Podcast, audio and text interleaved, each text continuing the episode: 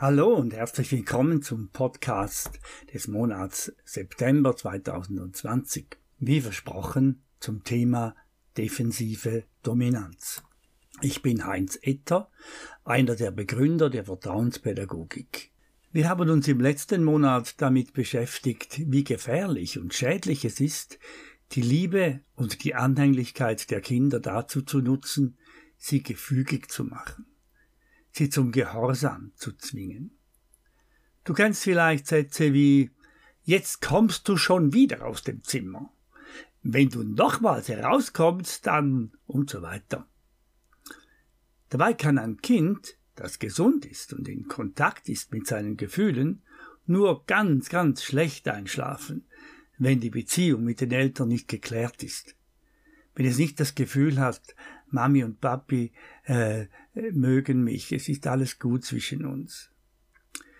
Ja, und so wird es dann irgendwann wieder aufstehen, um zu spüren, ob der Zorn der Eltern vorbei sei und die Stimmung schon wieder etwas besser.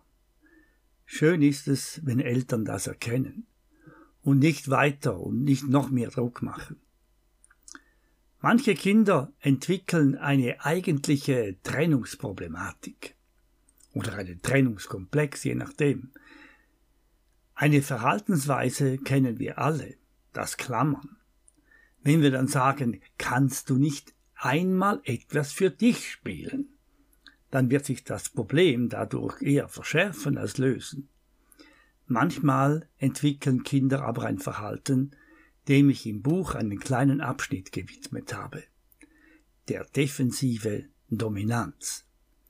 Das ist dann etwas noch viel gravierenderes.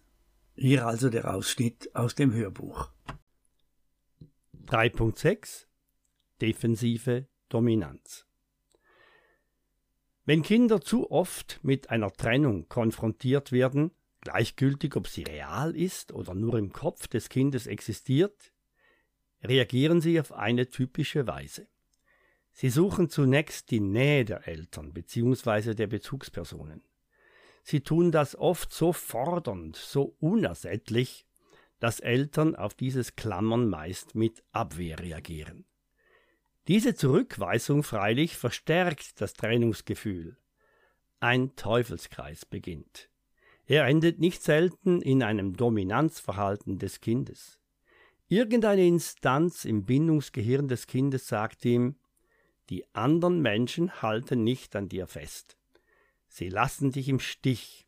Sie wollen dich nicht. Es bleibt dir nichts, als selber die Führung zu übernehmen. Sonst bist du verloren.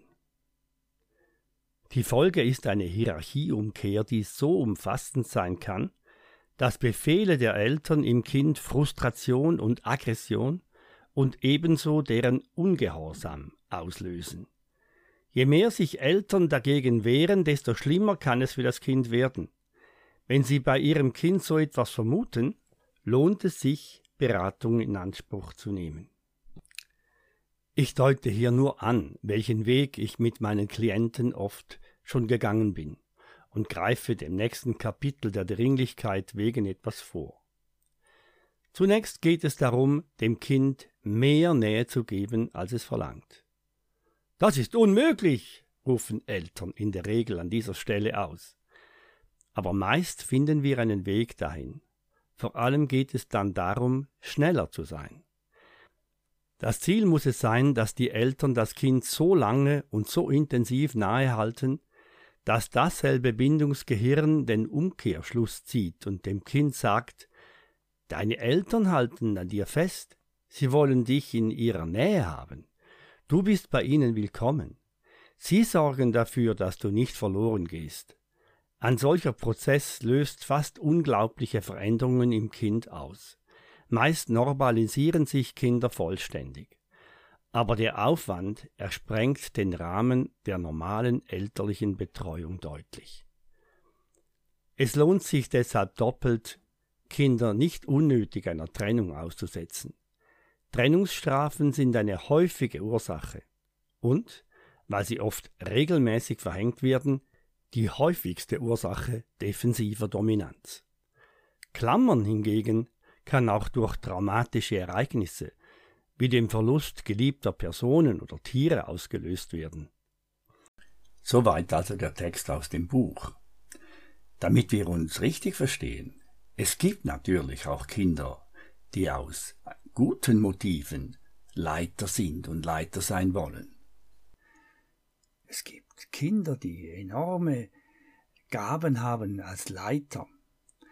Aber defensive Dominanz unterscheidet sich ganz klar von der, von der Leiterschaft, die in der richtigen Hierarchie stattfindet. Nicht wahr? Wenn ein Kind äh, seinen jüngeren Geschwistern sagt, was sie zu tun haben, dann ist das eigentlich ganz das, was die Natur ihnen eingibt. Ältere Kinder, insbesondere das älteste Kind, hat ein tiefes Bedürfnis, die Geschwister anzuleiten. Er hat ein tiefes Bedürfnis, ihnen das Leben zu zeigen. Und sie haben gleichzeitig das Bedürfnis, in ihrer Rolle von den Eltern unterstützt zu werden.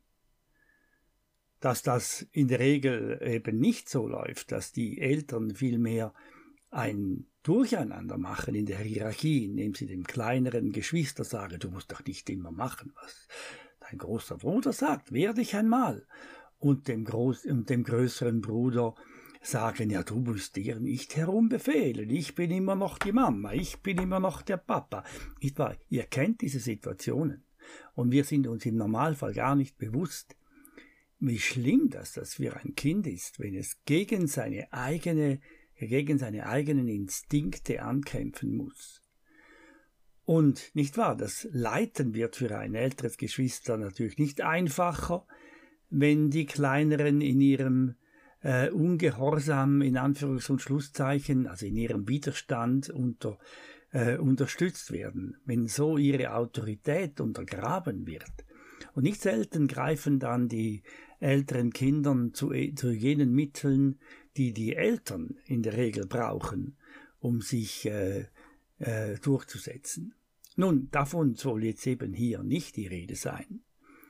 Es soll nicht die Rede sein von Leiterschaft, die eben aus dieser Fürsorglichkeit kommt, die, diese angeborene Gabe von Kindern und auch von Erwachsenen natürlich sowieso, Leiter zu sein. Nein, hier geht es ja um diese, äh, diese defensive Dominanz, die Dominanz, die eben aus der Not kommt und nicht aus dem Bedürfnis, andere anzuleiten. Sie kommt aus der Not, weil ein Kind denkt, die anderen halten nicht an mir fest, also muss ich die Szene beherrschen.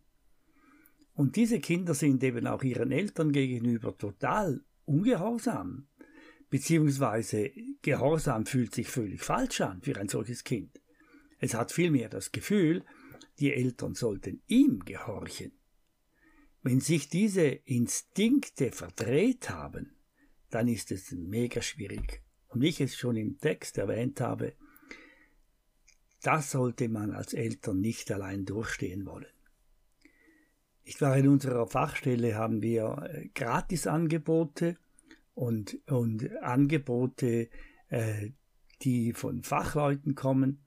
Und ich würde euch empfehlen, eines der beiden zu nutzen, wenn es bei euch so zu und her geht. Nun, ich, gibt es ja auch die defensive Dominanz in der Schule. Dort ist sie vielleicht weniger schmerzlich.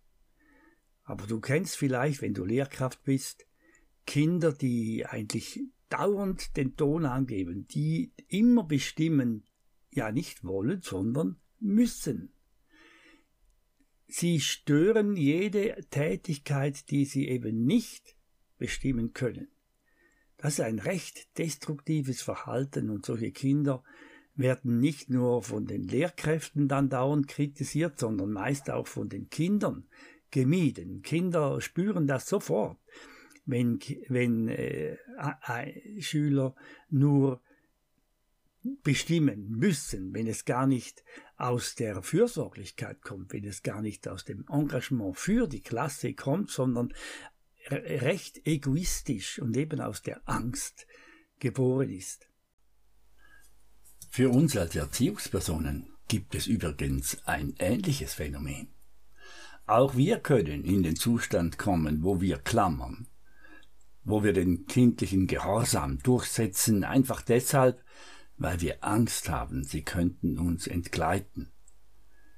Dann ist es wichtig, dass wir uns der Frage stellen, ob es jetzt noch ums Kind geht oder um unsere eigene Not, der Angst, nicht mehr gebraucht, nicht mehr gefragt zu sein.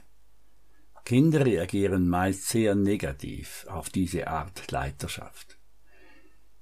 Wenn wir sie auf diese Weise auch zwingen, sich frei zu strampeln, wird das allen Beteiligten wehtun.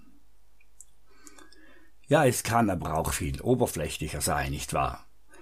Wenn du dein Kind unter Druck setzt oder ihm etwas verbietest, einzig aus der Angst, bei Nachbarn oder Freunden weniger angesehen zu sein oder gar kritisiert zu werden. Viele Eltern, Lehrkräfte und auch Trainer in Sportvereinen fürchten sich davor, wegen der Missachtung der Aufsichtspflicht zur Rechenschaft gezogen zu werden, wenn etwas passiert.